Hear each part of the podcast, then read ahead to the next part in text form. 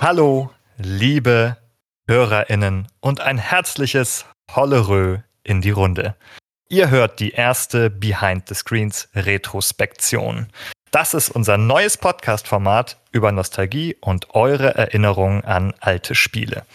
Heute reisen wir mit euch zurück in das Jahr 1996, als eines der letzten großen Super Nintendo Rollenspiele in Europa erschien. Terranigma. Das Rollenspiel wurde bis heute vielfach für sein Artdesign, seine Musik und seine Geschichte gelobt. Auf andere Systeme portiert wurde es bislang aber nicht. Es ist ein Spiel, das auf dem Super Nintendo festsitzt. Vielleicht ja der perfekte Einstieg in unsere erste Retrospektion. Ich begrüße alle, die hier sind, denn wir sind live und ich begrüße meine Gästin Christiane Attek. Hallo. Hallo Ben, schön da zu sein und schönes äh, Hallo auch Hollerö natürlich an alle im Publikum. Hallo Christian, ich muss gerade lachen, weil hier der Zwangsdemokrat gerade in den Chat geschrieben hat, es sei so ungewohnt, meine Stimme in einfacher Geschwindigkeit zu hören. Und das wirft hier Fragen über eure äh, Podcast-Kultur auf, wie ihr hier für gewöhnlich ähm, Podcast hört. Aber ich will nicht zu sehr. Ähm, das dürft ihr machen, wie ihr wollt. Aber heute, wenn ihr hier seid, müsst ihr uns so hören, wie wir sind. Und das ist in einfacher Geschwindigkeit. Wir sprechen über Terranigma. Äh, Christiane, ich habe dich eingeladen, weil du schon vorher gerne über Terranigma gesprochen hast und geschrieben hast. Äh, du hast nämlich schon für uns einen sehr, sehr schönen Beitrag geschrieben, damals in der Reihe zum Wert des Wiederspielens. Leben, Tod, Wiedergeburt, Neuanfang mit Terranigma. Vielleicht ein kurzes Wort zu dir. Wer bist du und was hat dich zu Terranigma gebracht? Ja, äh, Christiane heiße ich. Ich bin Psychologin und Podcasterin. Ich beschäftige mich in meinen Podcasts eher weniger mit Computerspielen, mehr mit anderen äh, Erzeugnissen der Popkultur, Filmen und Serien vor allem.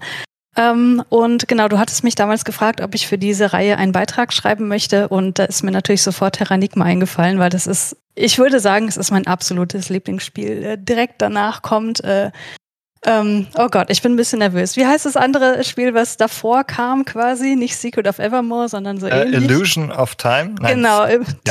das meine ich ja. Das kommt äh, direkt dahinter und dann kommt erstmal ganz lange nichts. Und ich habe mir diesen Artikel, den ich da geschrieben habe, vorhin nochmal durchgelesen und äh, vielleicht kennst du das auch, wenn man in einer völlig anderen Stimmung ist, als in der ähm, wo man irgendwas geschrieben hat, kommt einem das ein bisschen strange vor, ein bisschen fremdschämig. So habe ich mich vorhin gefühlt, weil ich dachte, Mann, oh Mann, das ist aber schon ganz schön ähm, emotional und ähm, äh, konnte mich da gerade so ein bisschen äh, nur von distanzieren, aber inhaltlich stehe ich natürlich immer noch voll dahinter, dass mir dieses Spiel extrem viel bedeutet, dass es auch ja, ich würde sagen, für meine Biografie, auch wenn sich das irgendwie triefend anhört, schon irgendwie total wichtig war. Ähm, und deswegen spiele ich das auch immer wieder gern. Ich habe das viel zu lange schon nicht mehr gespielt. Ich wollte eigentlich in Vorbereitung auf dieses Event hier auch noch mal ein bisschen reinzocken, aber ich habe es einfach nicht geschafft. Dafür habe ich jetzt die letzten Tage ein bisschen Let's Plays geguckt und so, um einfach mich wieder so in dieses Gefühl reinzubegeben und ähm, was auch immer hilft, ist den Soundtrack zu hören, weil dieser Soundtrack ist ja auch so unfassbar fantastisch. Und äh, ja, deswegen äh, bin ich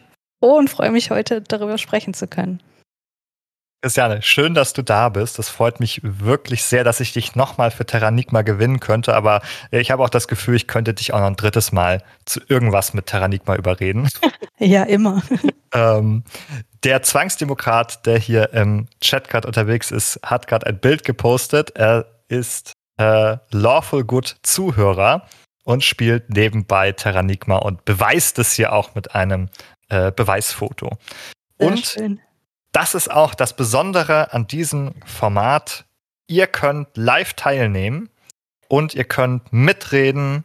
Es wird viele Gelegenheiten äh, geben. Ihr könnt einfach wenn ihr etwas sagen wollt, die Handhebefunktion benutzen, die Discord hier eingebaut hat.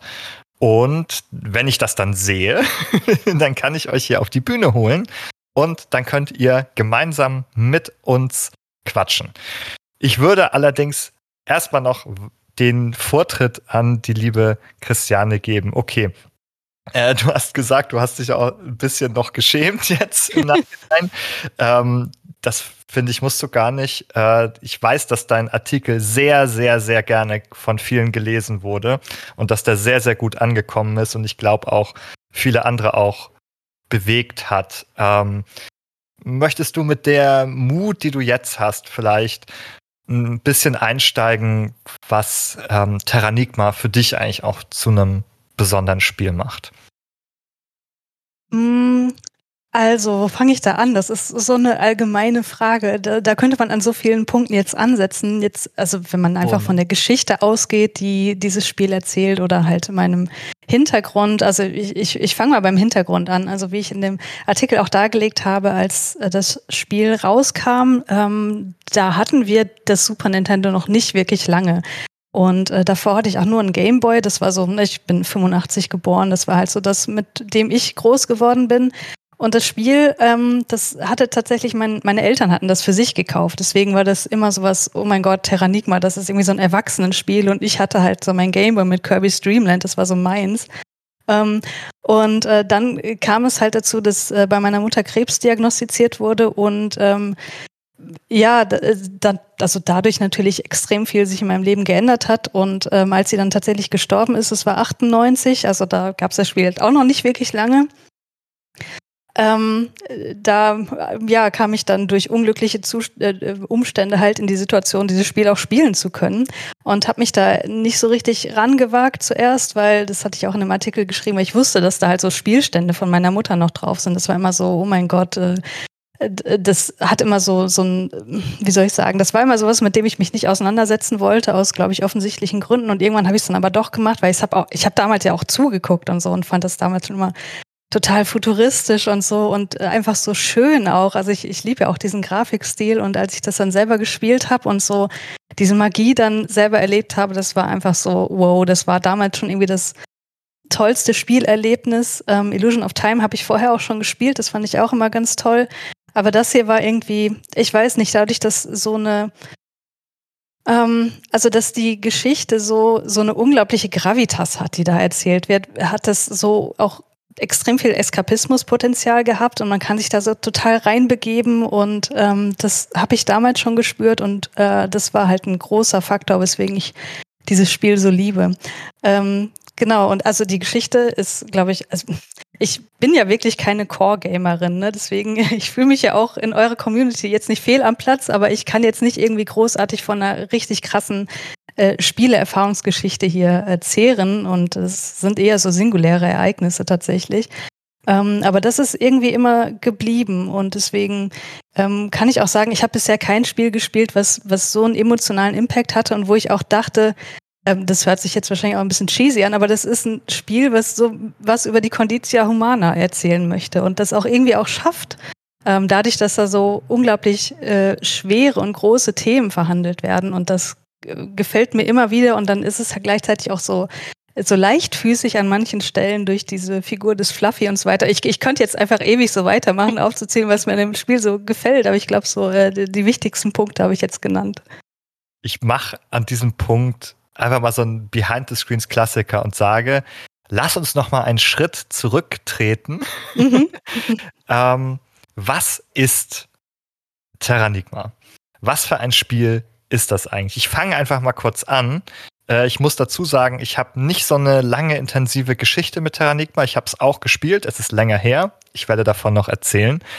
Ähm, aber ich jetzt drauf schaue, Terranigma ist 1995 in Japan und 96 in Europa und nie in den USA erschienen. Äh, für das äh, Super Nintendo. Und irgendwann viele Jahre später, nicht als es rauskam, äh, habe ich das dann gespielt. Mm, es ist für mich so aus der Reihe der ganz klassischen Super Nintendo Rollenspiele. Und wenn man sich das aber anschaut und das spielt, merkt man, okay, das ist eigentlich, ist Rollenspiel zumindest nicht die einzige zutreffende äh, Genrebezeichnung hier. Es ist sehr actionreich auch. Man könnte auch Action-Rollenspiel zum Beispiel sagen oder äh, sowas in der Art. Äh, wir haben also viel, ähm, ja, also wir haben keine Rundenkämpfe, so wie in klassischen japanischen Rollenspielen aus der Zeit, sondern wir haben äh, Echtzeitkämpfe die sehr, ähm, sehr dynamisch auch sind. Die Figur, die wir spielen, äh, Ark, auch eine sehr dynamische Figur mit vielen, vielen äh, beeindruckenden Animationen. Okay, das ist das Setting. Wir haben schon eine lange Geschichte von Super Nintendo Rollenspielen, von Zelda, von Secret of Mana, von äh, Illusion of Time, der quasi Vorgänger von Terranigma. Und jetzt haben wir Terranigma. Okay, das sind jetzt so wirklich ähm, Basics. Äh, was ist Terranigma noch, wenn ich dich frage, was ist Terranigma? Terranigma ist äh, neben dem, was du gerade gesagt hast, auch äh, noch also hat auch Elemente einer Wirtschaftssimulation, sagt man das so, so ein Aufbauspiel, ähm, das kommt auch noch hinzu. Aber ich würde jetzt mal die, die äh, Frage von Skizzenbildner hier aufgreifen. Er fragt nämlich, was, äh, ob wir noch was zum Plot sagen können.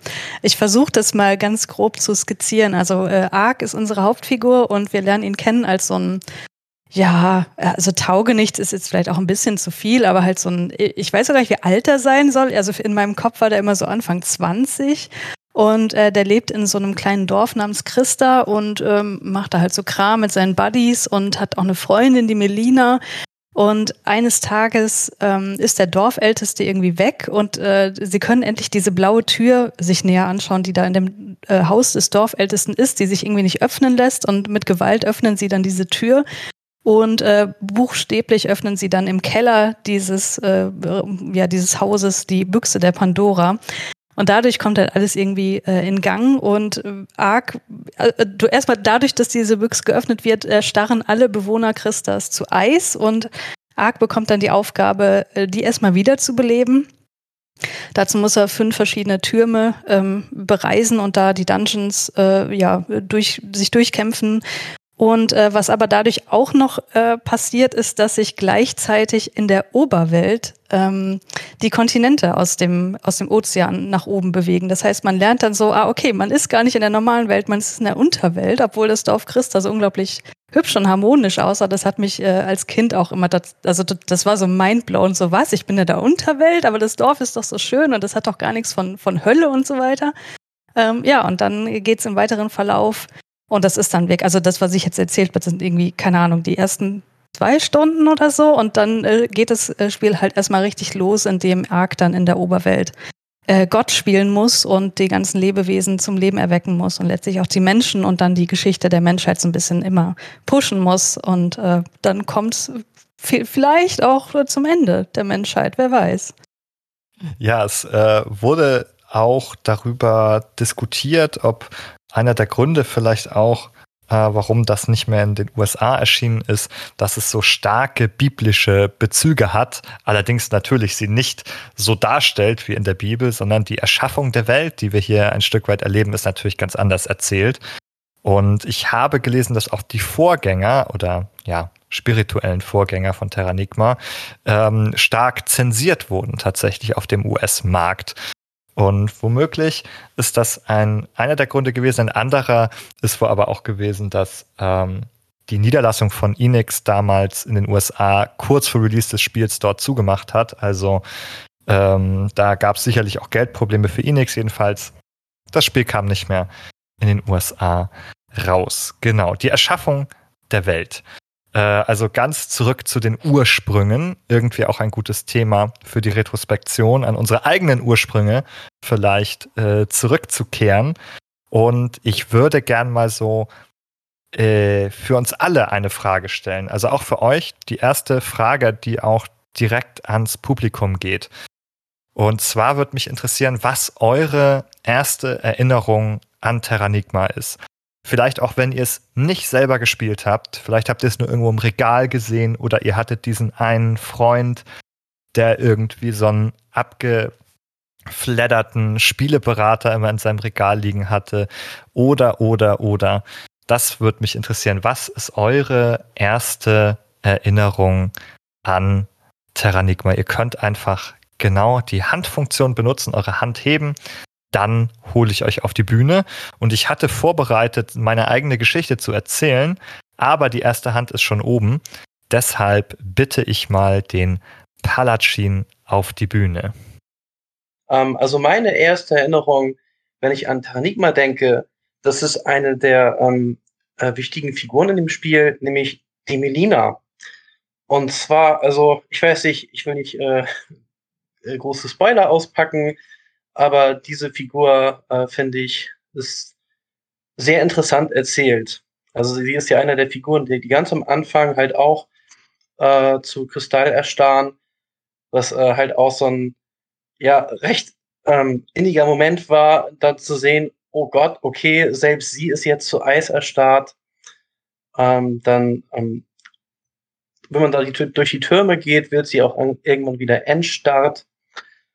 Und äh, in der Oberwelt ist es ja so ein bisschen, gerade wenn die Menschheit dann kommt, ähm, so ein bisschen gespiegelt zur Unterwelt. Und da gibt's auch, auch eine Melina. Und ich fand diesen Punkt wirklich extrem interessant und der kommt mir als erstes in meinen Kopf, wenn ich an das Spiel denke.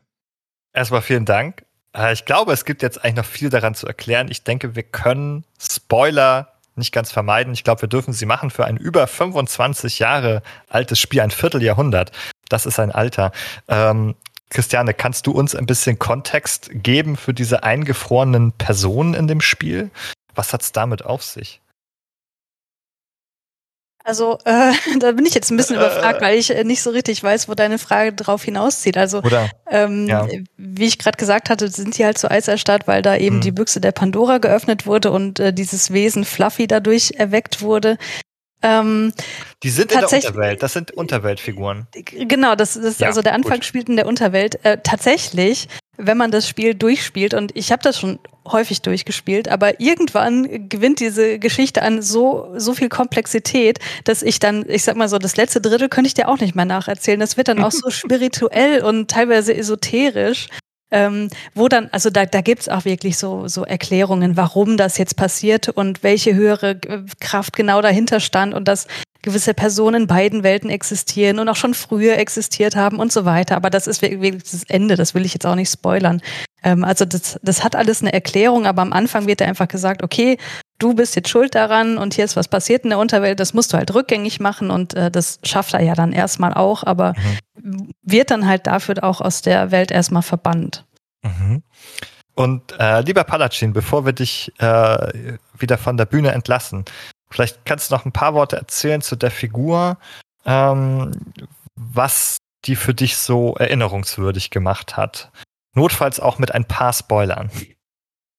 Ja, also erinnerungswürdig für mich hat sie gemacht und ich hoffe, da erinnere ich mich nicht verkehrt, ähm, dass wenn man sie in der Oberwelt halt wieder trifft, äh, sie sich selber an den Arc halt nicht erinnern kann.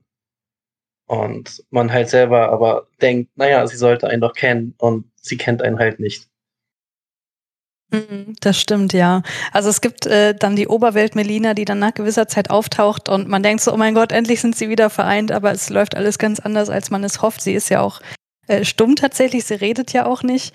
Und äh, ja, das, das ist schon äh, emotional ganz schön hart. Und sie, äh, sie ist ja dann in der Situation, ähm, äh, in einem, in einem Königshaus und soll da verheiratet werden und Ark ist halt einer der Kandidaten, der sich da bewirbt quasi um, um ihre Hand und sie weist ihn dann doch ziemlich schroff ab und das, das ist schon so ein Moment, wo man denkt, okay, krass, das, damit hätte ich nicht gerechnet. Okay, vielen, vielen Dank, Palatschin. Vielen Dank für deine Erinnerung, die du mit uns geteilt hast. Wir haben noch eine weitere Meldung hier und ich ähm, muss gleich belehrt werden, wie ich den Nickname richtig ausspreche. Es sieht aus wie CC Key. Willkommen auf unserer Bühne. Hallo, ja, erstmal 100 Punkte für die richtige Aussprache des Nicknames. äh, bin der Florian. Ähm, ja, du meintest ja auch so, wenn man das Spiel auch nicht so selber hatte und ähm, bei mir war es dann so, ich hatte für Super Nintendo Illusion of Gaia Und ich hatte, glaube ich, einen Freund, der hatte damals Terranigma, aber gesehen habe ich es bei ihm auch nicht. Und ich wusste irgendwie nur, diese beiden Spiele, ja, hängen so ein bisschen miteinander zusammen. Und das ist ja, wenn man es sich mal genauer anguckt, ja, so eine, so eine Art, ja, inoffizielle Trilogie oder Quadrologie, je nachdem, wie man es dann mitzählt. Und für mich hatte Terranigma dann immer so diesen, diesen Nimbus des, ähm, ja, mystischen, da gibt's noch was und das soll noch besser sein als Illusion of Gaia und, und, aber ich habe es halt äh, ja nie gesehen bis dahin.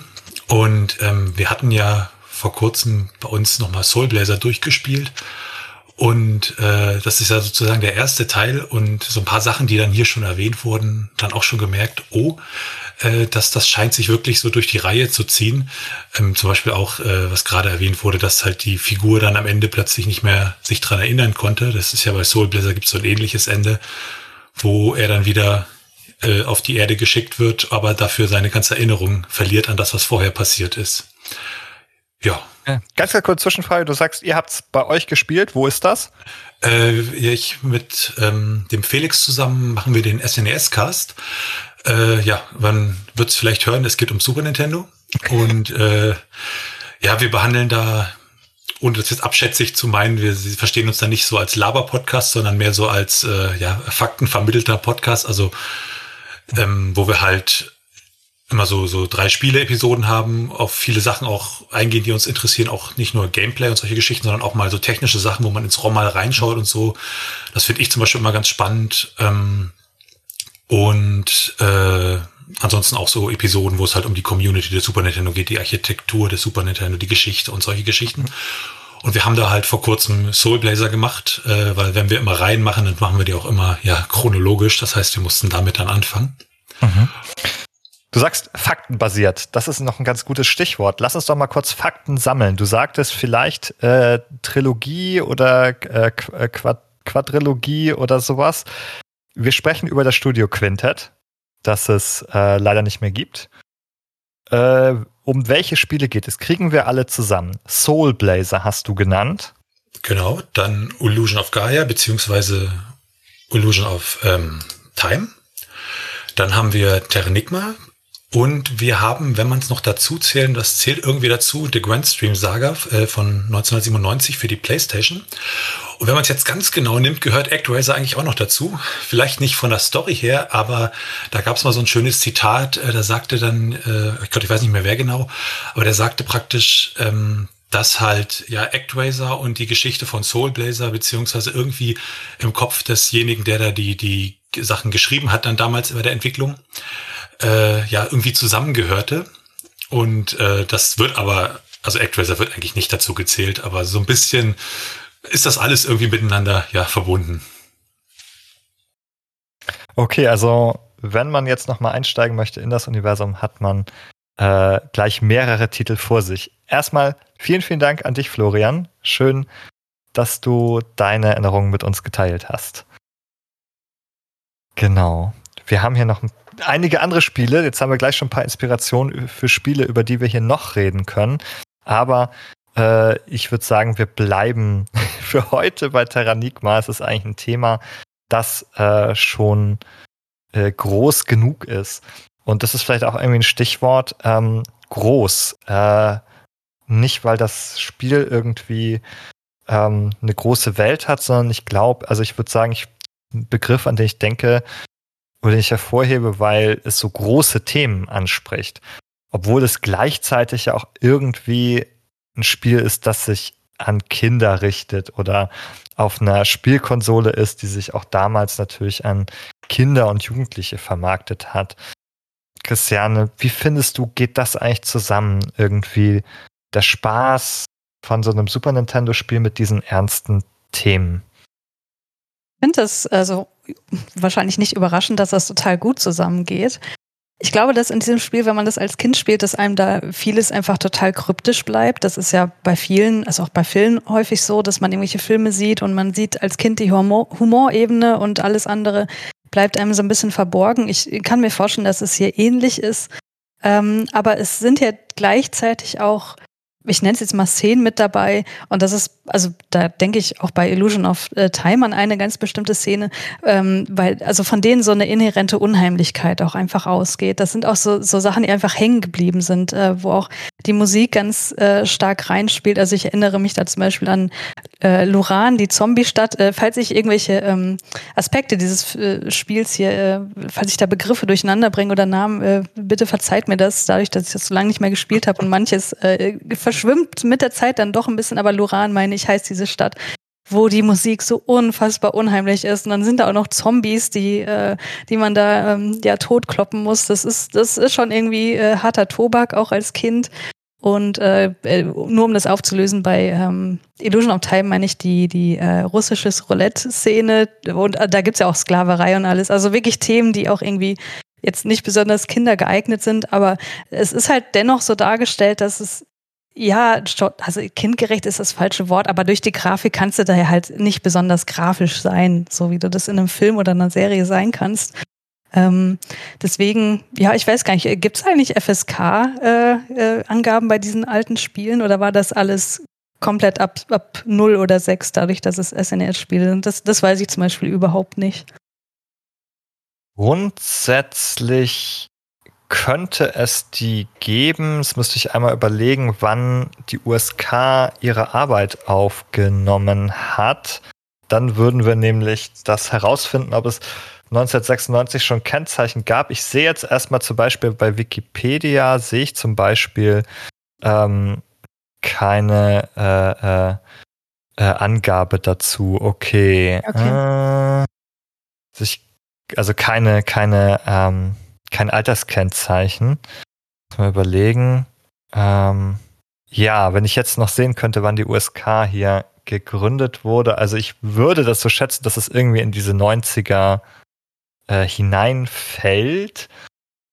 Aber, ah ja, Gründung 94. Gründung 94, da haben wir es doch. Okay, das heißt, die USK müsste es gegeben haben. Damals waren diese, die Alterskennzeichen, die sahen noch ein bisschen anders aus als heute, die waren ähnlich, aber die mhm. waren zumindest äh, damals noch nicht verbindlich, so wie sie das heute sind. Also das hatte eigentlich nur Empfehlungscharakter ursprünglich. Das ist heute ja anders. Da muss man sich, wenn man Spiele verkauft, dran halten, dass man kein Spiel an Kinder oder Jugendliche verkauft, die ähm, nicht das entsprechende äh, Alter erreicht haben. Ähm, okay. Ja, wenn, wenn man jetzt äh, Amazon trauen darf, dann steht hier die Behauptung USK ab null für Terranigma äh, mhm. im Raum. Ich würde, also das würde ich nicht glauben, wenn das heute bewertet werden würde. Das wäre, glaube ich, nicht ab null. Das hat ja schon sehr viel Fantasy-Gewalt. Das würde irgendwo zwischen sechs und zwölf landen. Ähm, das kann man, denke ich, sagen. Ich finde allerdings tatsächlich nicht die offizielle äh, Angabe. Und was man auch sagen muss, es hat sich nicht aktualisiert. Ah, wir, ähm, es hat sich nicht aktualisiert, denn das Spiel wurde ja nie portiert. Also wir haben ja zum Beispiel The Secret of Mana ansehen. Das ist in den letzten Jahren irgendwie ganz oft portiert und neu aufgelegt worden. Äh, da haben wir sozusagen, dann aktualisieren sich natürlich auch diese Alterskennzeichen. Dann wird so ein Spiel nochmal ähm, zur Prüfung vorgelegt. Mhm. Und dann hätten wir es, aber für Terranigma steht das irgendwie so ein bisschen aus. Wie gesagt, zwischen 6 und 12 wäre das, was ich erwarten würde. Null wäre, glaube ich, ähm, doch wegen der, der, der Fantasy-Gewalt, sage ich mal, zu, zu wenig hier. Mhm. Also das, was Monkey hier gerade im Chat schreibt, das finde ich auch nochmal ganz äh, ja, äh, also augenöffnend. Also er erwähnt mhm. hier äh, Neo Tokio. Ähm, Neo Tokio und ähm, die chinesische Stadt, die, die hatte so einen bekloppten Namen im, im Deutschen. Yamai, genau, die hieß Yamai. Die oh. fand ich so vom Design her immer so total schön. Also ich weiß nicht, da hatte ich auch mal als Kind schon so, so einen mhm. Sweet Spot für so, so Cyberpunk-Ästhetik. Also das kommt da schon so ein bisschen raus, weil da ganz viel Neonlicht auch ist und so. Und Neo Tokio, äh, die Bevölkerung von Neo Tokio wird halt, äh, ich spoilere jetzt, hast du ja gesagt, kann man äh, machen bei diesem alten Spiel, wird halt komplett äh, vernichtet durch ein Virus, was da freigelassen wird. Und ähm, die, die Menschen lösen sich einfach in, in Luft auf, so. Also das ist jetzt nicht blutig oder so, aber das, das ist auch schon ganz schön verstörend, weil hm. die Stadt dann, wenn du die wieder besuchst, du kannst sie danach wieder besuchen, ist halt komplett ausgestorben. Die Musik hat sich, meine ich, auch geändert und ist danach total unheimlich und dann spielt das auch noch in der Kanalisation und ähm, hat es, das sind, glaube ich, Themen so, die, die haben Verstörungspotenzial, aber ähm, es ist jetzt kein Doom, ne? Also da müssen wir jetzt auch mal mhm. Tacheles sprechen. Ja, man muss auch dazu sagen, also zu der Bemerkung von Monkey aus dem Chat, äh, das versteht ein Kind zwar nicht, aber das würde natürlich die USK würde nicht bewerten, ob das Kind es verstehen kann. Da geht es immer nicht darum, ähm, ob das jetzt sozusagen alles verständlich ist oder nur, ob es sozusagen äh, die Entwicklung beeinträchtigen könnte in einem gewissen Alter. Und das wäre sozusagen die Frage. Das heißt, es könnte auch trotzdem unverständlich bleiben, vielleicht für einen Sechsjährigen, ähm, aber nicht beeinträchtigend sein. Und dann wäre das ab sechs entsprechend freigegeben.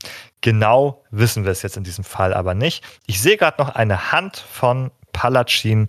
Deswegen würde ich einfach mal dich auf die Bühne holen und ähm, bin ja ganz neugierig, was du uns mitgebracht hast.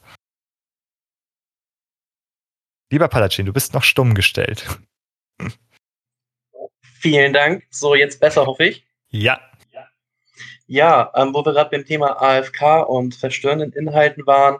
Ähm, also ich habe gerade das hintere Drittel vom Spiel als Kind, da bin ich nie so weit gekommen. Aber als ich es dann später, als ich älter war, äh, geschafft habe, in den, ins hintere Drittel zu kommen, gab es halt diese neue Figur des Berugas, ähm, ein Professor. Und da wurde es plötzlich echt ganz schön dark. Ich weiß auch jetzt nicht, ob das äh, mit Neo Tokyo und den verschwindenden äh, Figuren durch ein Virus mit ihm zusammenhing oder nicht. Da ist ein bisschen meine Erinnerung zu schwach für.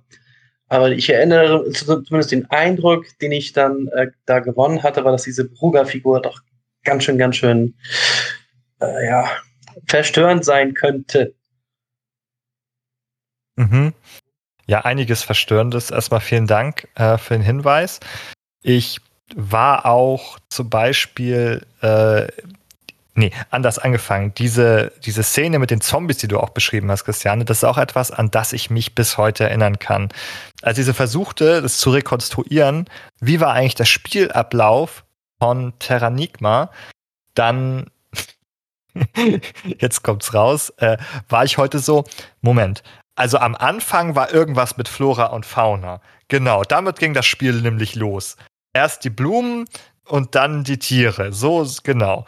So ist es. Und danach kam irgendwas mit so einem, mit so einer Geisterstadt, mit Zombies. Genau. Und dann war das Spiel irgendwann vorbei. das heißt, das waren so die Sachen, die mir am eindrücklichsten noch irgendwie in Erinnerung geblieben waren. Äh, ich habe es, glaube ich, so mit elf vielleicht gespielt, würde ich jetzt mal so schätzen. Und dieses Dorf mit den Zombies, das war auf jeden Fall dabei. Ich glaube, das hat Eindruck hinterlassen. Hm. Ich finde das total schön, dass du gerade Beruga erwähnt hast, Palatschin, weil äh, das Labor von Beruga ist mein absoluter Lieblingslevel, mein Lieblingsdungeon. Äh, erstmal de, der Score in diesem Labor ist so geil, wirklich, das ist das Allerbeste. Und man spielt da ja nur gegen Roboter und so komische Quader, so durchsichtige Quader. Und ich mag ja das Gameplay, heißt das so, wenn, also wie, wie sich das anfühlt, wenn man kämpft so. Ähm, das fühlt sich, finde ich, in diesem Dungeon so besonders saftig irgendwie an. So die, diese Roboter zu zerstören, das macht einfach total Spaß und gleichzeitig ist es halt so so komplett futuristisch irgendwie und äh, so unmenschlich auch. Da ist ja kein einzig, also das ist ja kein lebendiges, äh, keine lebendige Entität irgendwie in diesem riesigen Labor. Und dann triffst du halt irgendwann tatsächlich auf Beruga, der ähm, ja den Plan hat, äh, die Unsterblichkeit zu erreichen. Und äh, das, da, da forscht er an irgendwelchen Zombies auch. Das ist, glaube ich, genau das gleiche Zombie-Design, was man vorher schon mal gesehen hat, die da in irgendwelchen Tanks rumlungern. Also das ist auch, das ist wirklich verstörend als Kind gewesen, aber auch irgendwie, äh, irgendwie auch cool. Also wenn man heute drauf guckt, ist einfach total cool. Hat mich als Kind immer erinnert oder äh, Teenager viel mehr zu der Zeit dann später an Final Fantasy VII, an diese eine Szene, das kriege ich jetzt überhaupt nicht mehr zusammen. Aber da gibt es auch irgendwie so eine Szene, wo irgendwas in Tanks, äh, ja, unheimliche Dinge in Tanks äh, da sind und äh, das taucht hier als Motiv auch schon auf und äh, Berugas Labor einfach Bestes. Genau, erinnerungswürdig und vielleicht ein bisschen äh, verstörend für äh, die Jüngeren. Ja.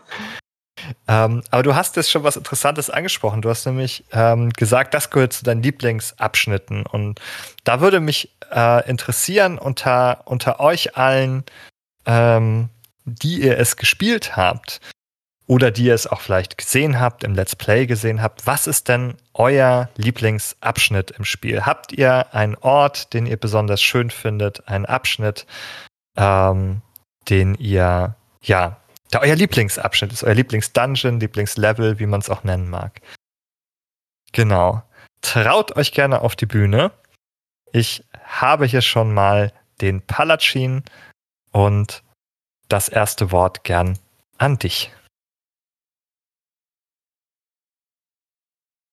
Ja, ähm, das, was Filinchen ähm, gesagt hat, kann ich echt nur unterstreichen, weil bei mir ist es genauso. Dieses Lab ist auch mein absolutes Hype-Level. Ähm, Gerade vom Soundtrack, der, der bricht da echt nochmal durch eine neue Dimension.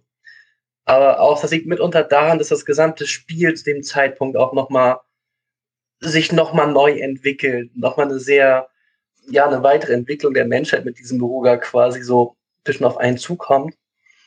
Ähm, und zusätzlich, korrigiert mich, wenn ich falsch liege, aber ich meine, dass man zu diesem Zeitpunkt auch den zweiten Fluffy in der Tasche hat. Und ich glaube, das hängt nicht damit zusammen. Als ich es gespielt habe, war es jedenfalls trotzdem so, ich bekam den zweiten Fluffy. Ich wurde irgendwie Level 40 oder sonst was. Und da fingen plötzlich auch die Stats an, bei den Level-Ups so richtig hohe Sprünge zu machen. Und das hat sich alles gepaart mit dieser Erfahrung von diesem Lab, mit der Beruga als, als böser Person, den krassen Monstern und diesem Soundtrack. Also es ist definitiv auch der eindrucksstarkste äh, Punkt im Spiel, der mir in Erinnerung geblieben ist. Jetzt muss noch mal kurz sagen, was ist ein Fluffy und was ist ein zweiter Fluffy? also Fluffy ist dieses Wesen, das Ark am Anfang im Keller des Dorfältesten findet, ähm, der in der Truhe sitzt quasi und durch dessen Öffnen, also durch das Öffnen der Truhe werden ja alle Dorfbewohner dort vereist und dann hat man halt diesen Fluffy am, am Bein und das ist halt eine Version des Fluffys. In der Oberwelt eine andere Version des Fluffys, so wie es da auch eine andere Version der Medina gibt. Und an einem gewissen Punkt des Spiels bekommt man halt diesen zweiten Fluffy. Und was macht der Fluffy dann? Ähm, äh, ein Begleiten. ah, also okay. storytechnisch kriege ich es nicht mehr ganz so gut zusammen. Okay. Ich weiß es, also ja, genau. Okay, also das ist jetzt so ein weiterer in der Hosentasche, der mit einem spricht der andere ist dann weg. Achso, okay. ja, das seht ihr, das, also ich habe daran zum Beispiel kaum noch äh, Erinnerungen, zum Beispiel an, an so einen Fluffy oder so. Ich kann mich an diese Animation für diesen kleinen Viech erinnern, aber was das eigentlich so gemacht hat oder was das gesagt hat, weiß jetzt eigentlich nicht mehr so genau, muss ich sagen. Linchen, ähm, kannst du dich daran erinnern, was da passiert ist? Ehrlich gesagt nicht so richtig. Das gehört schon mit so in diese Sphäre von, das ist jetzt so diese Mythologie, die dahinter steckt, was, was Fluffy eigentlich für ein höheres Wesen ist und von wem ja. Beruga eigentlich ähm, äh, Aufträge erhält und was der Dorfälteste damit zu tun hat und Lord Kumari und äh, Ragnara und so. Das, das ist wirklich so letztes Drittel. Und ähm, das ja. ist für mich auch jedes Mal, wenn ich das neu spiele oder darüber lese, dass ich denke, okay, so war das. Das könnte ich niemals wiedergeben. Und das habe ich auch bis heute nicht so ganz durchdrungen. Und ich weiß sogar nicht, ob man das muss für Spaß an dem Spiel. Mhm. Ich, ich erinnere mich auch nur ganz dunkel, man muss irgendwann mal zu so einem Friedhof hin. Mhm. Und ich meine, auf diesem Friedhof sind beide Fluffys, sind beide Melinas und man kommt am Ende halt mit dem guten Fluffy da wieder raus. Aber äh, es ist echt äh, gefährlich, gefährliches, abgerufenes Wissen gerade aus sehr lange her. Okay, aber dennoch äh, vielen, vielen Dank dafür, lieber Palatschin. Ja, ähm, ich weiß nicht, ob es da noch jemanden gibt unter, unter euch, der oder die es auch selbst äh, gespielt hat. Also ich weiß ja zumindest von dem Zwangsdemokrat, der wie so ein Musterschüler hier gepostet hat, dass er Gatanigma spielt. Ähm, hast du schon einen Lieblingsabschnitt? Da geht auch die Hand hoch. Ja, genau. Die in der ersten Reihe, die melden sich auch. und wahrscheinlich schnipsen die auch mit dem Finger. Ja, moino, klappt das? Ja, Ja, hallo. hi. Ja, Grüße. Ich hoffe, jetzt ist irgendwie kein Echo. Ich weiß nicht, ob ihr die, die, die Musik sogar noch im Hintergrund hört. Ich bin jetzt gerade dabei. Ähm, Leider ich hab, nein. Ich habe jetzt Terranigma leider zehn Jahre oder so nicht gespielt. Das heißt, der ganze Teil, den ich jetzt heute oder in den letzten Tagen noch nicht gespielt habe, da kann ich auch nichts drüber sagen. Also selbst an das Labor erinnere ich mich nur relativ dünn. Ähm, aber jetzt, also so von, von der Hälfte, die ich jetzt durch habe, würde ich sagen, ähm, am, am eindrucksvollsten, wenn ich so an, Atmosphäre denke, war wirklich der Moment, wo ich aus der Unterwelt rauskomme, wenn ich ehrlich bin. Weißt du, ich, ich dachte so, wow, du bist in der echten Welt und das fand ich schon immer beeindruckend. Und hier ist die Welt und wie ist sie? Sie ist einfach kahl und brach und nichts ist da. Und das fand ich total geil. Dann geht man da so über die Kontinente, ist auch so eine ganz zurückhaltende Musik nur. Das macht irgendwie Spaß. Und diese ersten zwei Dungeons dann da oben, ähm, wo man dann erst die Vögel zurückholt und dann die anderen Tiere. Also gerade der zweite davon ist spielerisch irgendwie eine, eine Pein in den Arsch, wirklich. Ich, man musste diese Kristalle für die ganzen die ganzen Schreine finden und so weiter. Ähm, aber Story und Atmosphäre großartig. Ich fand es so schön, wie dann nach und nach dann da die Nashörner zurückkommen, die Löwen und so weiter. Und man findet dann ja auch noch den quasi den, den besten, äh, im, im besten König der Löwen-Style noch den, den Thronfolger, den kleinen Löwen und rettet ihn da. Das ist schon echt geil. Also das, das war jetzt so eine, wieder atmosphärisch hat mich das total gekickt. Ne? Und das bei einem, ähm, bei einem Spiel, das irgendwie 27 Jahre alt ist und an das ich jetzt eigentlich gar keine Nostalgie aus meiner eigenen Kindheit habe. Ja, total spannend. Ähm, das ist ja auch, also irgendwo habe ich, glaube ich, gelesen, Terranigma in anderen Spielen rettet man die Welt, in Terranigma erschafft man die Welt erstmal. Und wenn du sagst, man geht auf diese Welt, auf diese, auf diese Kontinente, das ist ja die Kontinente, die man gerade noch überhaupt erst in die Entstehung gebracht hat, ins Sein geworfen hat, ganz frisch. Da geht man ja in dieser Unterwelt in die Türme, das weiß ich jetzt noch. Und dann klappert man die ab und dann erschafft man die Kontinente, ja. Mhm. Und Das dann betrittst du die. Meer, ja. Ja, sie, ja, sie, war- sie, ja, irgendwie kommen sie ans, ans Tageslicht und dann betrittst du diese Welt, die du gerade erst erschaffen hast. Und da ist erstmal nichts, genau. Ich habe es, also ich weiß nicht, ob es da eine, eine feste Deutungsebene zu gibt. Ich habe das immer mehr so als postapokalyptisch, äh, postapokalyptisch gelesen, so als würde man die, ähm, die, die schon untergegangene Welt wieder erheben. Aber ich weiß nicht, ob das, ob das vom Spiel so kommuniziert wird.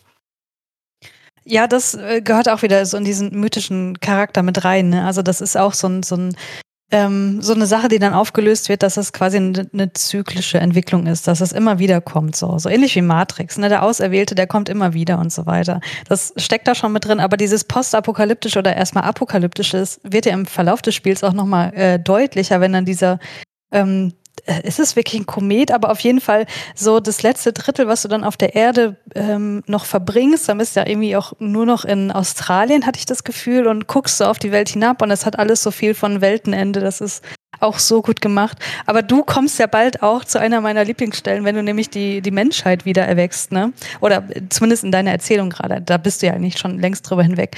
Ähm, Diese, diese, fiese, diese fiese Hexe gerade besiegen, aber ja, ich weiß das. Genau, weiß, genau, ja. Und äh, die, die Musik, wenn die Menschen erweckt werden, die einfach so creepy Hammer. ist und so anders als die Musik, wie äh, als die Vögel erweckt wurden und die, die Tiere und so weiter. Das ist so, so, wow, krass. So als Kind dachte man so, ja, okay, wir leben doch irgendwie in einer schönen Welt und Menschen sind cool und dann kommt hier auf einmal so ein Spiel und will mir vermitteln, dass Menschen irgendwie kacke sind und böse Mhm. und, und die Welt äh, zerstören und so weiter. Das war schon äh, beeindruckend als Kind. Er- Erster Gedanke dann, als die Menschen da waren, so, hm, eigentlich war es vorher netter hier.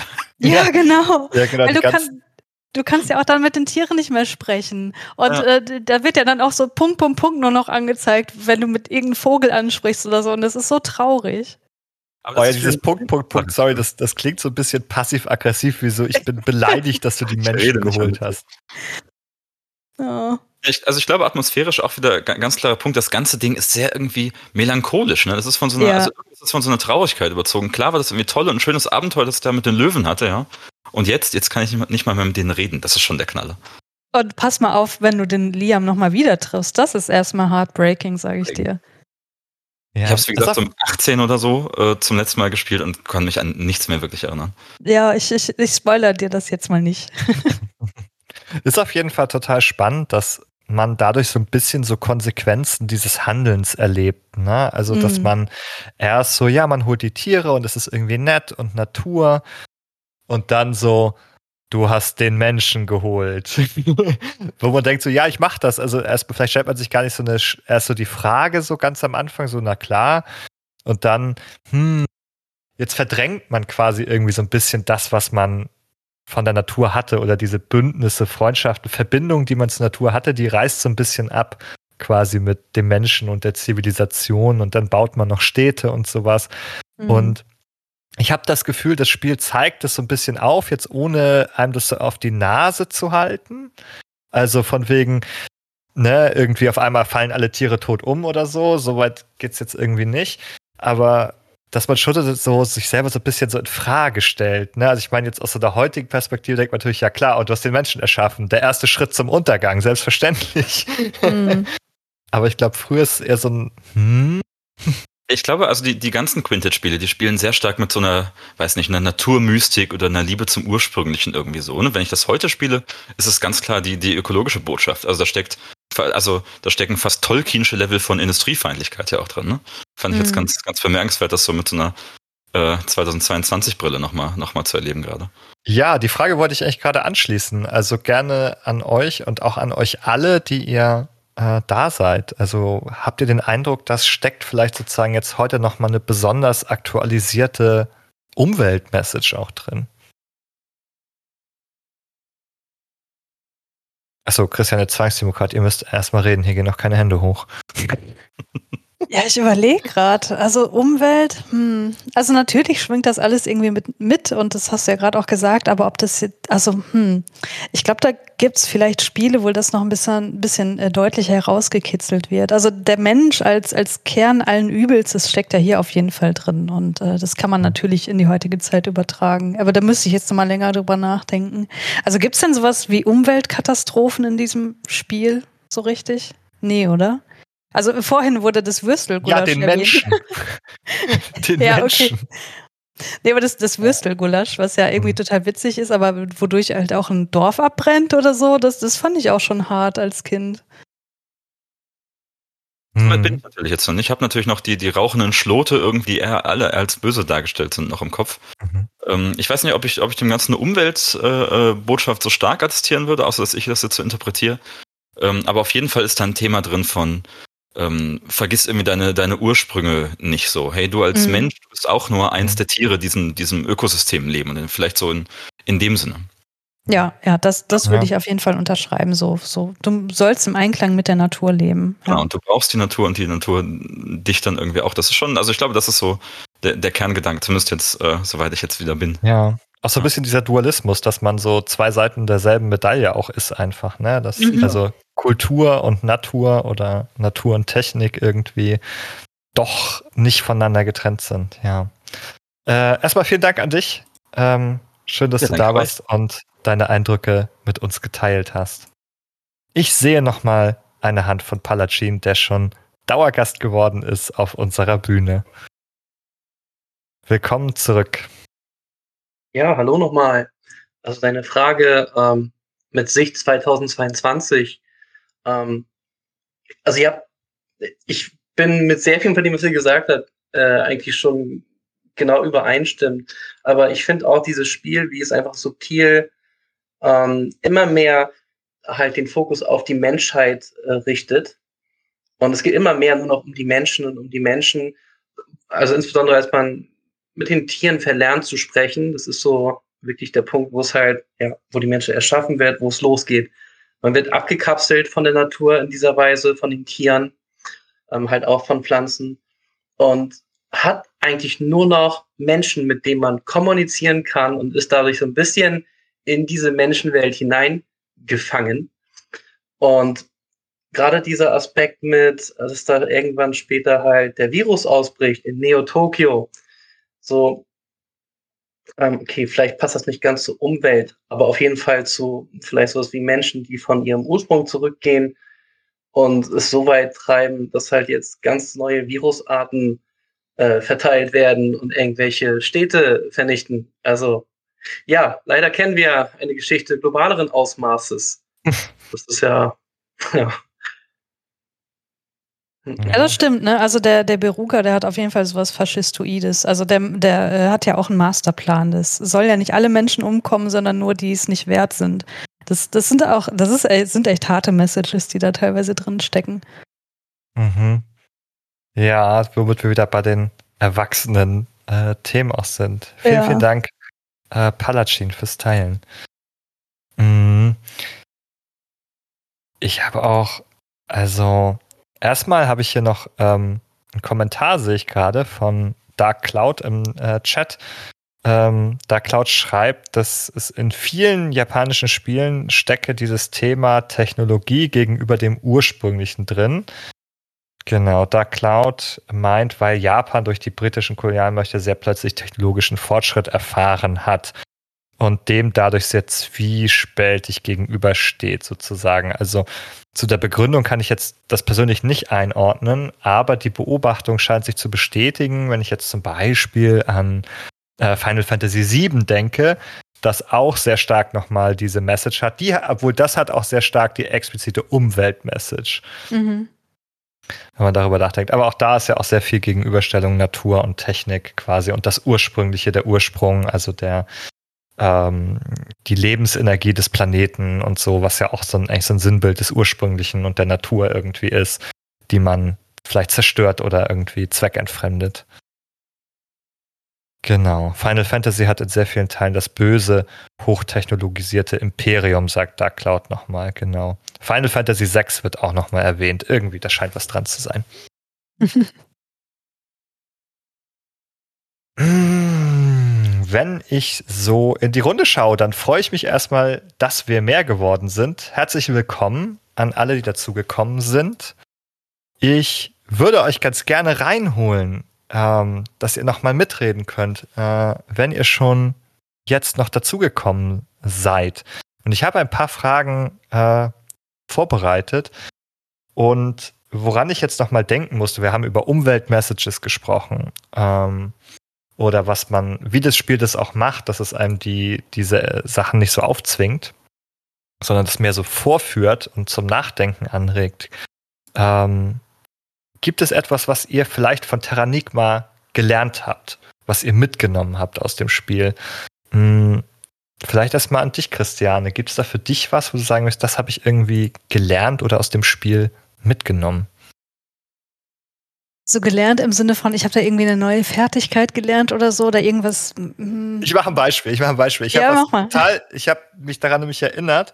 Ähm, das ist jetzt einfach total, das ist richtig ein ganz simples, stumpfes Beispiel. Ich habe nämlich gelernt, was die Begriffe Flora und Fauna bedeuten. Das, ich, ja, ich glaube, das habe ich auch durch Terranigma gelernt. Das stimmt, ja. Weil, ja. also da weiß ich gar nicht mehr, ob ich mir das erschlossen habe oder ob ich das dann irgendwie nachgeschlagen habe oder sowas, aber ich weiß, das ist so der Punkt, an dem ich verstanden habe, was Flora und Fauna bedeutet. das habe ich auf jeden Fall aus dem Spiel explizit gelernt. Ich glaube auf jeden Fall, dass ich kulturelle Stereotype aus Terranigma habe. Also die, die asiatischen Länder, allen voran Japan, was halt äh, technologisch viel weiter entwickelt ist als Europa. Ähm, oder keine Ahnung, Skandinavien, wo es halt irgendwie dunkel ist, was nur aus, aus, äh, aus Wald besteht und, und solche Dinge, die haben sich auf jeden Fall irgendwie festgesetzt auch. Ähm, aber das, das würde ich jetzt nicht als Wissen bezeichnen. Also in, gewisser Seite, also im psychologischen Sinne ist das Wissen so, Ja. aber kein, kein Faktenwissen. Ja. Nee, vielleicht sogar problematisch, wenn es so stark mit Ja. Klischees arbeitet, die sich dann irgendwie verfestigen, dass man so ähm, Vorstellungen gewinnt. Das erinnert mich gerade an unsere ähm, Folge zum Thema Atmosphären. Da haben wir mit Felix Zimmermann gesprochen, eigentlich über ähm, Atmosphären der Authentizität. Und da sind wir nochmal zu dem, zu der Erkenntnis gelangt im Gespräch, dass wir ja eigentlich ganz viel unserer Vorstellung von dem, was wir glauben, was authentisch ist, wenn du jetzt sagst, so, aha, wird jetzt eigentlich mein Tokio hier authentisch dargestellt, dann beziehst du sozusagen deine Bewertung eigentlich aus Medienerfahrung. Ne? Du Mhm. bist vielleicht, vielleicht gar nicht in Tokio gewesen selber. Weiß ich jetzt nicht, Christiane, bist du da gewesen? Nee, nee, aber ich möchte Genau. unbedingt mal. ich möchte auch total gerne. Aber ähm, jedenfalls, was wir jetzt über Tokio denken oder was wir glauben, aha, was eine gute Darstellung von Tokio ist, gleichen wir ja eigentlich auch nur wieder mit unseren eigenen Medienerfahrungen ab und nicht mit richtigen Erfahrungen sozusagen. Mhm. Ähm, und da hat Terranigma vielleicht so ein paar äh, Bausteine mit, mit reingelegt in diese Erfahrung von bestimmten Kulturen. Ja, auf jeden Fall, glaube ich schon. Genau. Vielleicht noch jemand äh, aus unserer ZuhörerInnen schafft? Gibt es unter euch jemanden? Hat jemand etwas aus Terranigma vielleicht gelernt oder mitgenommen auch irgendwas? Oder kann ja auch einfach ein Lebensgefühl oder irgendwas sein, was einen so begleitet hat. Hm. Genau, etwas weniger Triviales vielleicht als äh, die Begriffe Flora und Fauna. ähm, da sehe ich nochmal die Hand vom Palatschin. Ja, ähm, also es ist jetzt vielleicht was anderes gelernt, als man jetzt erwarten würde, aber ich fand Terranigma gerade als Kind von der Steuerung sehr herausfordernd. Es ist halt mehr dieses Action-Battle-System. Äh, es hebt sich auch für mich, also es ist halt für mich flotter und intensiver als ein Illusion of Times. Ähm, das fühlte sich bei Illusion of Time für mich ein bisschen eckiger an. Ähm, bei Terranigma, weiß ich auch, den ganzen Sprungangriffen, den verschiedenen Kombinationen, dieser Slide-Angriff, also Rennen, Springen und dann Grätschen und danach weiterrennen und wieder zurücklaufen und nochmal diese Grätsche ausführen oder was auch immer. Das waren so Player-Skills, die mir das Spiel damals quasi äh, in die Wiege gelegt haben, die ich so in anderen Spielen nicht wieder getroffen habe ähm, auch bei Secret of Mana oder Secret of Evermore, die jetzt auch kein rundenbasiertes Kampfsystem haben, da ist es zum Beispiel ja doch mehr mit, man muss warten, bis das Schwert wieder volle Kapazität aufgeladen hat und kann dann irgendwie einen Schlag ausführen, den kann man frei ausführen, aber es ist lange nicht so, ich sag mal aus heutiger Sicht, so ein Hack and Slay wie Terranigma. Und da habe ich definitiv, ja, ähm, Fighten in solchen Systemen gelernt. Mhm. Das finde ich total lustig, dass du die Steuerung erwähnst, weil ich, ich habe, also äh, zu Super äh, NES-Zeiten habe ich relativ viel gespielt und dann ganz lange gar nicht. Und heutige Spiele äh, überfordern mich meist wegen der Steuerung, weil äh, heutige Controller haben ja einfach viel mehr Tasten und ich denke so, oh mein Gott, wofür sind die alle da? Und dann habe ich aber damals äh, mit meinem Ex-Freund dann auch Terranigma gespielt und der ist halt so, also der, der spielt heutzutage super viel und der ist mega gekonnt, was so diese heutigen Controller angeht. Und dann ähm, musste ich mir immer beibringen, wie er in Terranigma hier vorankommt und welche unterschiedlichen Angriffsformen es gibt und so. Und das Lustige war, dass er dann total überfordert war, weil er dachte, was, was, ich habe so wenig Tasten, aber trotzdem muss ich da verschiedene Kombinationen ausführen und so. Fand ich sehr lustig. Ja, total äh, spannend, dass sich da hat sich das so umgedreht. Aber das heißt ja, ja auch, dass, dass nicht immer alles so komplett übertragbar ist und dass halt die Spiele früher eben doch, äh, die haben anders funktioniert, aber waren vielleicht trotzdem genauso herausfordernd eigentlich. Mhm. Auch wenn der Controller weniger Tasten hatte. ja, vielen Dank, Palatschin. Ich sehe noch eine Hand von dem Florian. Ähm, ja, so zum Thema, was man da vielleicht mitgenommen hat. Ich kann jetzt natürlich nur von den ersten beiden Spielen der Reihe sozusagen auf die dritte Reihe extrapolieren, aber was halt so ist, es gibt halt so Themen, so Licht, Dunkelheit, Tod und Wiederauferstehung und solche Geschichten. Und ich finde halt, diese Spiele zwingen einen halt dann dazu, halt auch mal über Themen nachzudenken, die da halt so ein bisschen, ja, mal was anderes sind. Also, was weiß ich, wenn ich mir jetzt Super Protector angucke, da geht es dann darum, die Aliens kommen und ich muss äh, alles abschießen. Das ist dann halt doch relativ profan. Und hier ist das mal wirklich so, da geht es halt um das ja, um das große Ganze und um Themen, die auch irgendwie wirklich wichtig sind und die auch es verdient haben, dass man mal ein bisschen länger über sie nachdenkt. Und ich glaube, das ist was, was man wahrscheinlich so durch die ganze Reihe dann wirklich da auch mitnehmen kann. Ja, denke auf jeden Fall äh, Spiele, die zum Nachdenken anregen. Vielen, vielen Dank ähm, auch nochmal dafür. Ich wollte das heute ähm, nicht allzu lang machen. Ich finde es schön, dass wir, dass wir Zeit haben zu reden. Ich finde es schön, dass so viele von euch da sind. Äh, ich wollte nicht, dass wir ins Schwafeln verkommen. Deswegen würde ich eine letzte Frage für Terranigma noch anbringen, bevor wir unsere wunderbare Runde für heute schließen. Und die geht wie, wie immer zuerst an dich, Christiane, und dann auch an alle anderen. Also denkt schon mal, denkt gerne schon mal drüber nach. und zwar habe ich ganz am Anfang gesagt, ähm, Terranigma steckt auf dem Super Nintendo fest. Man kann Terranigma nicht mal irgendwie auf der Switch im Nintendo Online-Abo spielen. Keines der Quintet-Spiele ist äh, in dem äh, Nintendo Switch-Abo äh, mit drin. Man kann alle möglichen anderen Super Nintendo Games zocken. Terranigma ist nicht dabei. Ich habe es nochmal geprüft. Es gibt keine Portierung. Es gibt wirklich keine andere Konsole, nichts, auf dem man äh, Terranigma spielen kann. Äh, außer natürlich mit einem Emulator, den man sich irgendwie auf dem PC oder auf dem Handy installiert, dann geht das natürlich schon. Aber eigentlich steckt es so ein bisschen fest. Ähm, vor dem Hintergrund besonders, denkst du, Terranigma wäre mal ein guter Kandidat für ein Remake? Nein, natürlich nicht. Also diese Grafik, die, die so, also nein, Remake würde ja heißen, es würde überarbeitet werden. Ne? Und das, da würde ich mich total gegen sträuben. Äh, das hatten wir doch schon bei Secret of Mana. Das, fand das irgendwer gut, das Secret of Mana Remake? Ich kann mir das nicht vorstellen, ehrlich gesagt, weil man will doch genau diese 16-Bit-Grafik eigentlich haben. Ich meine, nicht umsonst existieren heutzutage neue Spiele in dieser Grafik, weil die Leute einfach diesen Nostalgiefaktor haben wollen. Aber natürlich würde ich mich total freuen, wenn die einfach das Originalspiel verfügbar machen würden äh, für beispielsweise die Switch. Also ähm, ich kann mir, also das hat doch sicherlich rechtliche Gründe, weil weil technische Gründe kann das doch eigentlich nicht haben, oder? Technische Gründe, nein. Also das ist, denke ich, auszuschließen. Ähm, wir sehen ja auch sehr, sehr viele andere Super Nintendo-Spiele und es ist, ja, man kann es ja auch emulieren sozusagen mhm. und nichts anderes passiert auf der Switch zum Beispiel. Da läuft einfach ein Emulator. Und nein, es hat also entweder rechtliche Gründe oder Willensgründe, sage ich jetzt mal, ja. ähm, ob man das irgendwie veröffentlichen möchte. Äh, das ähm, genau, theoretisch ja, eigentlich ist es denkbar. Ich würde mich dem anschließen. Erstmal, das kann ich ja vielleicht nochmal sagen. Also ich würde auch kein Remake mir wünschen. Ich finde auch gerade die, also die Optik, die Grafik, der Sound, so wie er ist, der trägt halt, das trägt halt sehr zur Atmosphäre bei. Das ist nicht nur super beeindruckend für Super Nintendo, sondern auch wirklich einfach sehr charakter, charakteristisch. Und ja, dieses Remake von Secret of Mana mochte wirklich niemand. Das war einfach, das war objektiv furchtbar. Ich glaube, das kann man sagen. Das war objektiv schlechter als das Original. Visuell und spielerisch auch. Furchtbar, wirklich. Sowas nicht machen.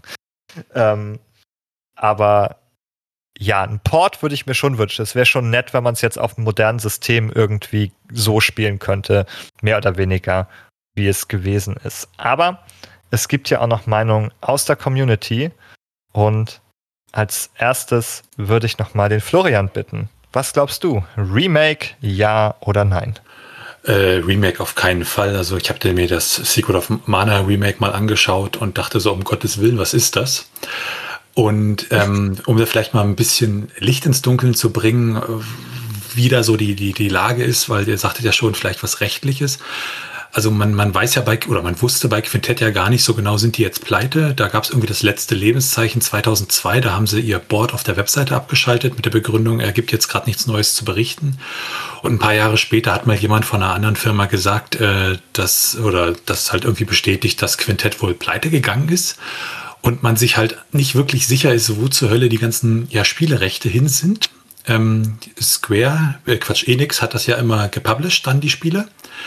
Und ähm, da es ja von, von ActRaiser, was ja auch von Quintett war, einen, äh, ein, ja, oh Gott, ist das ein Remake? Kein Remake, ist eher so eine, ja, wir mastern das nochmal neu, das Spiel, also ein bisschen aufhübschen gab. Und was sie dann auch veröffentlicht haben äh, 2021, unter anderem auch für die Switch, äh, vermutet man, dass vielleicht auch die anderen Rechte für die ganzen Quintettspiele jetzt bei Square Enix liegen. Aber äh, wissen tut man das wirklich nicht so genau. Es kann auch sein, dass der damalige Präsident vielleicht auch noch ja die Rechte bestimmter Spiele einfach ja privat hält. Also man weiß es nicht so genau. Das ist dann alles so ein bisschen in Richtung Spekulation. Ich kann mir aber auch vorstellen, dass Square zum Beispiel sagt, hm, Terranigma ist vielleicht dann zu ja, weiß ich nicht, das bringt nicht genug Geld für den Massenmarkt, das, das, das, deshalb machen wir uns da den Aufwand nicht, das kann ich mir auch vorstellen. Oder ein ganz profaner Grund, äh, wir haben irgendwie die Quelltexte und die ganzen Assets verlegt und können das gar nicht wirklich komplett neu auflegen, weil uns die Hälfte fehlt. Ja, also beim letzten Fall könnte man das immer noch machen, wie bei dieser Secret of Mana, Collection of Mana, so hieß das, einfach die ROMs zusammenpacken und als Spiel rausbringen. Also das wäre ja immer noch der einfachste Cash Grab, den so ein Unternehmen machen könnte. Ja. Genau. Also zumindest, ne, wenn es nur darum geht, die genau so rauszubringen. Wenn man sie wirklich remastern wollte, ja, dann bräuchte man irgendwie Zugriff auf die Originaldateien. Ja, und ich denke, da können wir zumindest dann das positiv sehen, dass es dann vielleicht kein Remake gibt, was, wo wir dann sagen, um Gottes Willen, was haben sie hier getan? ja, das, äh, das, das hofft man, das wünscht man sich dann, aber es ist, ähm, kann ein mal eiskalt ereilen, also genauso wie mit dem Secret of Mana äh, Remake. Es gab noch mal den Hinweis hier im Chat äh, von Dark Cloud, dass das Trials of Mana Remake ja deutlich besser war. Dem würde ich mich auch anschließen. Das war ja quasi Seiken Densetsu 3 oder wie es auch manchmal hier noch bezeichnet wurde als Secret of Mana 2 äh, früher, bevor es dann jetzt als Trials of Mana rauskam. Hast du, hast du das gespielt? Äh, das nicht, aber ich kann mir auch nicht vorstellen, ähm, ich weiß nicht, ob ihr die deutsche Übersetzung von Secret mhm. of Mana kennt, und ich kann mir halt nicht vorstellen, dass ein Remake, in dem äh, ja nicht zur Lindenstraße aufgerufen wird, gut sein kann von Secret of Mana.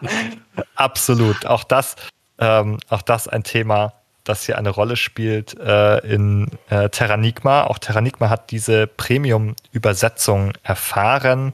Das habe ich nochmal nachgeschaut. Das war der damalige, dieser, dieser Chefredakteur von dem Club Nintendo Magazin, der Claude Mäuse. Ja, genau, ähm, genau, der hatte das übersetzt. Der hat diese Übersetzung gemacht, diese legendären, die sehr, naja, frei waren, aber eben auch, äh, ja, ähm, den eigenen Charme mitgebracht haben. Ich glaube, in Terranigma gibt es irgendeine Stelle, wo es um Fußballvereine geht und dann, ähm, du weißt es, Christiane?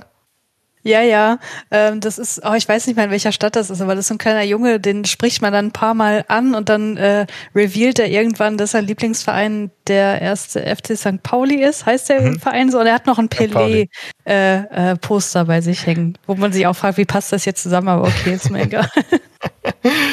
äh, ja, genau, also da, das war wieder so ein, ein Werk äh, von dem, von der Übersetzung. Ne? Genauso ähm, wie die Lindenstraße. Eine Frage, wo wir da bei Übersetzung sind, eine Frage an Christiane. In welcher Version hattest du es dann gespielt? In der deutschen Version? Ich habe es in der deutschen Version gespielt, genau. Ich habe es irgendwann mal auf dem Emulator auch in der englischen Version gespielt, aber nur einmal, weil keine Ahnung, ob, mir, ob mein NES in der Zeit äh, verschollen war oder so. Aber mir ist die deutsche sehr geläufig, ja. Weil, weil ich hatte so gerade den, den Gedanken noch dazu, dass ja diese, ich sag mal, die deutschen und die amerikanischen Übersetzungen, die wurden doch, ja, da gab es ja noch diese ja, Nintendo-Zensurpolitik, weil die Spiele damals halt noch nicht wirklich offiziell dann eingestuft wurden von der USK und was weiß ich, teilweise, zumindest in den frühen SNES-Jahren. Und dann die, die, ja, die japanischen Originaltexte halt manchmal wesentlich äh, direkter und auch äh, umfassender oder, oder ja, äh, aber wie schreibt man das am besten, dass sie halt äh, nochmal so ein bisschen einem doch mehr zum Nachdenken geben, als dann teilweise die Texte, die dann doch so ein bisschen, ja, im Deutschen dann halt frei übersetzt wurden, was halt damals so war. Und vielleicht auch so ein bisschen da noch irgendwelche ja, Zensurrichtlinien dazu tragen kommen. Ich glaube, da könnte Christiane jetzt äh, etwas über Neon Genesis Evangelion erzählen. Da gab es doch auch so ähm, um die deutsche oder englische Übersetzung große Furore. Da triffst du mich jetzt äh, auf dem falschen Fuß. Da weiß ich gerade nicht, worauf du anspielst. Nee, da gab's, also da gab's doch jetzt die ähm, eine Neuübersetzung. Ach so, oder? ach so, diese, diese ähm, Netflix-Neuübersetzung. Ja, ja, ja, genau. Genau, wo ein äh, ähm, äh, homosexueller Subtext äh, einfach entfernt wurde. Also der eigentlich genau. kein Subtext war, der war eigentlich Text und das wurde ja. halt komplett rausgenommen, ja. Das ist, glaube ich, etwas, was man häufig hat. Und wir haben ja auch die Situation, wo dann vielleicht für ins Englische noch aus dem Japanischen übersetzt wird, aber dann, wenn wir das, wenn wir mit der deutschen Übersetzung anfangen, dann wird die aus dem Englischen übersetzt häufig, eben also Zweitübersetzung. Das heißt, natürlich läuft man da umso mehr Gefahr wie bei der stillen Post, dass auf dem Wege noch mehr verloren geht. Mhm. Aber vielen Dank an dich, Florian. Ich habe noch eine letzte Hand auf der Liste und das ist die von Palacin. Ja, hallo nochmal. ähm, also von mir zu Remake, ob Remake oder Remaster oder nicht. Ich sehe das ganz ehrlich, äh, ganz ähnlich wie meine Vorredner. Ich finde einfach, gerade bei Terranigma und also auch bei anderen Spielen, ist es einfach die Mühe, die dort äh, und Arbeit, die dort reingesteckt wurde, die ganze, das ganze Pixel Art, in die gesamte Musik, mit den begrenzten Mitteln, wie sie damals war, ist einfach unglaublich phänomenal und erzeugt auf seine Weise eine ganz besondere Tiefe und auch einen Eindruck von Spielen aus der damaligen Zeit. Und ich vermisse häufig ähm, oder verstehe auch nicht, warum es toll sein soll, diese ganzen ähm, Musiksachen zu überarbeiten mit Orchesterversionen und dann nochmal, keine Ahnung, schrägstrich Final Fantasy 6, die Pix, das Pixelart auszusaubern, auszusäubern. Das sieht alles einfach nicht mehr äh, schön aus und ist einfach nur noch ein in eine heutige Zeit gepresstes Format, was nicht passt. Und ähm, solche Sachen wie Trials of Mana, wo wirklich komplett nochmal von vorne das alles überarbeitet wurde, nicht wie bei Secret of Mana, wo man versucht hat, so möglichst am Stil zu bleiben. Das war ja das Eklige mit den ganzen übersättigten Farben und allem. Bei Trials of Mana, das war für mich eine Wonne, das Spiel. Und da mochte ich halt den Vorgänger nicht aus technischen Gründen. Der war mir ein bisschen langsam, da kam ich nie so richtig rein. Ähm, habe aber selber, nachdem ich Trials of Mana gespielt habe, diesen Vorgänger zum Beispiel nochmal gespielt und festgestellt, hey wow, die haben ja wirklich sogar Texte eins zu eins übernommen. Die waren natürlich auf Englisch. Und es wird ja von an, auch angesprochen, dass deutsche Texte ja wirklich mit sehr viel Liebe in die damalige Zeit eingeflochten worden sind. Und das ist natürlich auch schwer abbildbar mit Remakes. Ich hätte sogar die Angst, dass selbst bei Ports dann plötzlich nur die englische Variante äh, zur Verfügung stehen, so dass auch da wahrscheinlich dieser deutsche schöne äh, Tonus von damals nicht mit transportiert werden könnte. Ähm, ja, es war schon ein bisschen traurig. Man, wenn man nicht gerade eine Super Nintendo hat oder sich jetzt die ROM mit einem Emulator zieht, hat man das Spiel einfach nicht zur Verfügung. Ne? Mhm. Vielen Dank, Palatine. Florian hebt nochmal die Hand. Okay. Okay, Florian, du darfst nochmal kommen. Ähm, Nochmal zwei ganz kurze Gedanken zu dem, was äh, Palatine gesagt hat. Ähm, also einmal ist es natürlich auch bemerkenswert, wenn man sich mal anschaut, das Modul ist irgendwie, ich glaube, 32 Mbit-Modul gewesen. Das heißt, wir reden hier von 4 Megabyte und was da sozusagen an Erlebnis da hineingepackt wurde. Und der zweite kurze Gedanke ist einfach, ähm, ja, egal ob es da ein Remake oder ein Remaster gibt oder die Leute das vielleicht haben wollen, das ROM ist ja vom Spiel ist ja in der Welt und das geht auch nicht mehr weg. Also wir werden Terranigma auch nicht wieder verlieren und die Emulationstechnik ist ja heutzutage auch wirklich so genau, dass man dann auch wirklich das Erlebnis vom Super Nintendo an der Stelle bekommt. Also ja, ich weiß gar nicht, ob wir dann wirklich ein Remake da an der Stelle brauchen. Das sind auch ähm, schöne Schlussworte, finde ich. Vielen, vielen Dank an dich, Florian. Ähm, Terranigma ist da und es wird uns nicht mehr verloren gehen. Äh, Christiane, hast du noch abschließende Worte zu Terranigma für uns? Äh, ich könnte noch ganz viel weiter erzählen, aber ich möchte noch äh, eins aus dem Chat äh, anbringen, äh, einfach so als, als kleiner Impuls, weil da musste ich jetzt auch wieder gerade dran denken. Ich, ich müsste jetzt hochscrollen, um zu gucken, wer es geschrieben hat, aber die Pinguine, die Pinguine haben wir noch gar nicht erwähnt, die Pinguine im Pinguindorf, ähm, die bei sich im Iglu erotische Bilder von anderen Pinguinen hängen haben und so weiter, das ist, das ist der Knaller. Dieses Spiel steckt so voller liebevoller, lustiger Einzelheiten und Details. Es ist einfach ein ganz großer Spaß. Sehr, sehr schön. Ähm, dann ähm, bedanke ich mich bei dir, Christiane, und bei euch allen, die ihr heute zugehört habt. Es tut mir sehr, sehr leid für Stevie77. Stevie77 ist gerade gekommen. Aber ich möchte gerade sozusagen zum, zum Pinguin-Watscheln zum Ausgang einladen. Ähm, und mit all diesen wunder wunderschönen, freundlichen Pinguinen, die ihr seid, ähm, zur Tür hinaus watschen, mich bei euch bedanken. Es war sehr, sehr schön, dass ihr da wart bei unserem ersten live und interaktiven Format. Ich hoffe, es hat euch gut gefallen. Lasst uns auf jeden Fall gerne Kommentare im Feedback-Kanal da. Was war gut? Was hat euch gefallen? Ähm, auch diejenigen, die diese Folge nachhören, weil sie nicht live dabei waren, sagt uns gerne, wie euch die Folge gefallen hat. Kommt auf unseren Discord-Server von Behind the Screens. Äh, oder, was man natürlich auch nicht vergessen darf, geht auf iTunes, geht auf äh, Apple Podcasts oder auf Spotify und hinterlasst uns eine hoffentlich äußerst positive Bewertung, damit wir auf diesen Plattformen sichtbar bleiben können. Und wenn euch das Ganze wirklich, wirklich gut gefallen hat und ihr wollt, dass dieses Format weiter besteht, dann könnt ihr äh, zu unserer Steady-Kampagne gehen und uns eine kleine Münze einwerfen für dieses Projekt, äh, das solche schönen Formate wie dieses hier ermöglicht. Mir persönlich hat es sehr, sehr gut gefallen. Es war sehr, sehr schön, äh, dass ihr alle mitdiskutiert habt, hier auf der Bühne und im Chat. Und ich freue mich schon auf nächstes Mal. Bis dann, ihr Lieben. Jö.